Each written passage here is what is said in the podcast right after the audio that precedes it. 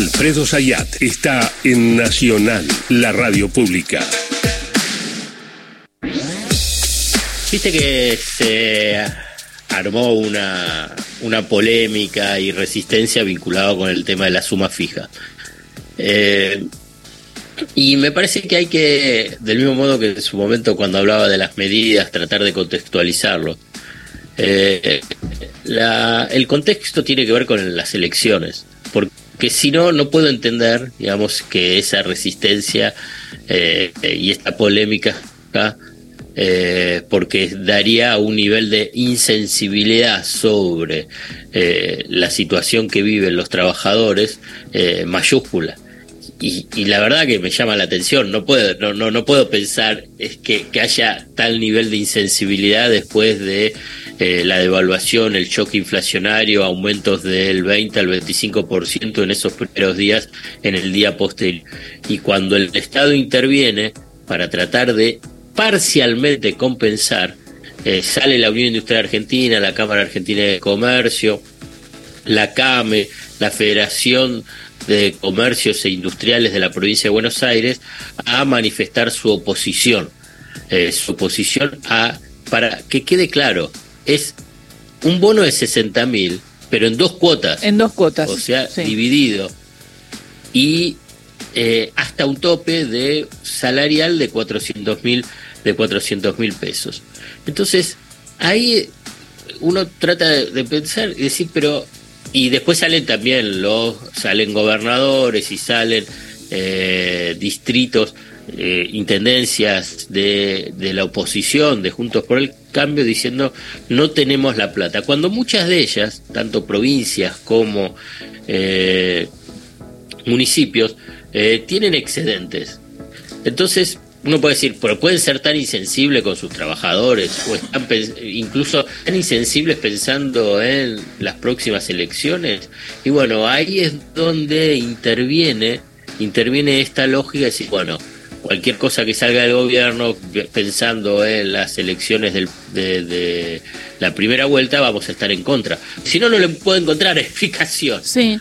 acá, porque tampoco, fíjate que el lunes, el lunes hablábamos, hablábamos ahí, ahí te cierro, que si era suficiente o no, si el monto era suficiente o no, o si se podía dar un poco más.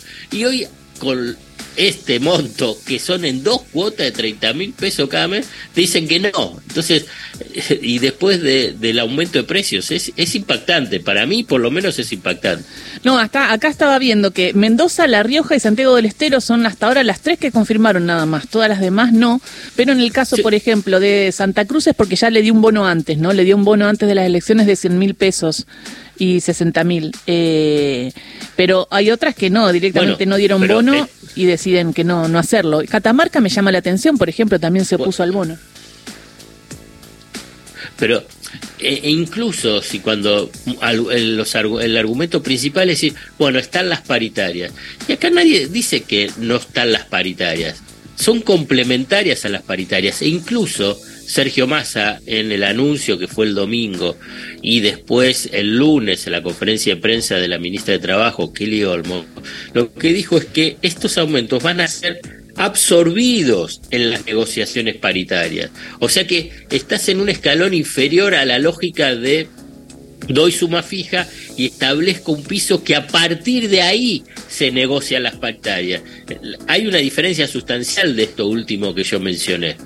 Porque si hay una suma fija y esa suma fija después establece el piso para la negociación futura de las paritarias, a vos ya te da obviamente un piso mayor cuando negocias. Pero si vos después negocias un aumento del 30% y te dicen, ah, no, bueno, pero a vos ya te, antes te di 30 mil más 30 mil, esos 60 mil, se incorporan y son absorbidos por ese aumento del 30%, en realidad no es el aumento del 30%. En realidad el aumento puede ser del 25 o del 22%.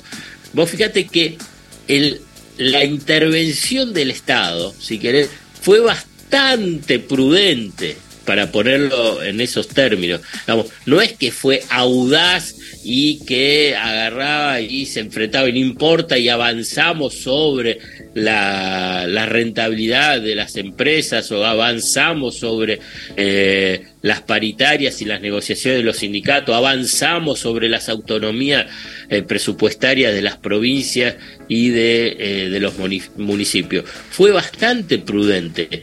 Pese a ello, pese a eso, digamos, eh, se oponen. Solamente es tratar de interpretarlo en la lógica de, de las elecciones.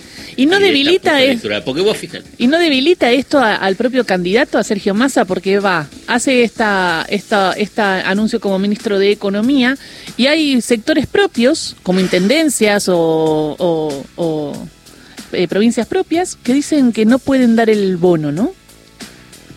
A mí me parece que más está por el lado de la oposición. Algunas provincias eh, tampoco son las que juegan abiertamente con eh, el oficialismo, pese a que puede ser peronista, por ejemplo, Santa, Santa Fe.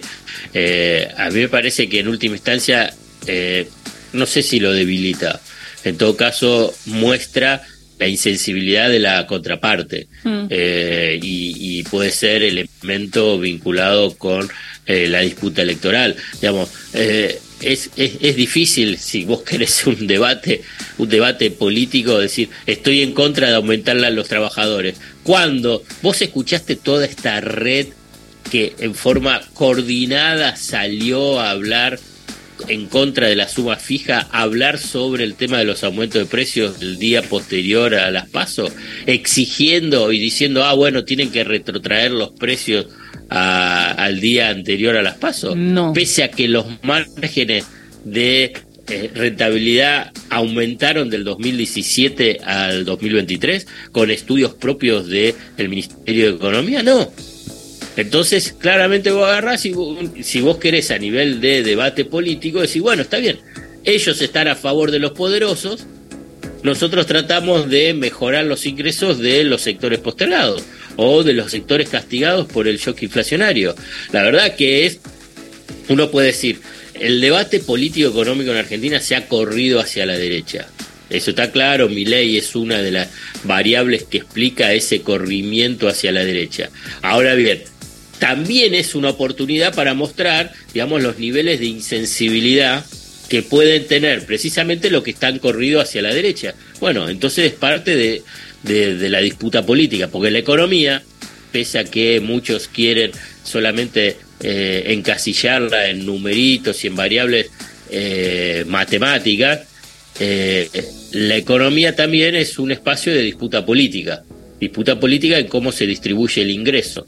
Y aquí es cómo se distribuye el ingreso cómo se trata de compensar lo que fue un shock inflacionario a partir de una devaluación pedida en forma extorsiva por el Fondo Monetario Internacional. Veremos entonces qué sucede, ¿no? ¿Quiénes la dan y cómo se viene en estos días esta disputa, ¿no? Que estás marcando eh, tan gráficamente. Así es, así es. Va a ser parte de la disputa, como es la disputa sobre cómo se distribuye el ingreso y en este caso por una, una pequeña partecita de esa de esa tensión distributiva. Gracias, Alfredo Zayat. Bueno, no sé. ¿Cuándo nos vemos? Yo creo que mañana, igual tenemos que hablar un rato. ¿eh? eh. veremos, veremos a ver si, si, si recibís un número de ahí de Radio Nacional. saludar a los de Boca. no, hay problema. Para saludar a los de Boca que son candidatos. Eh, no, no, igual eh, siempre es lo mismo. Vaya tranquilo, vaya tranquilo. Bueno, ellos se pelean y yo me voy al informativo. Llegan las noticias en Radio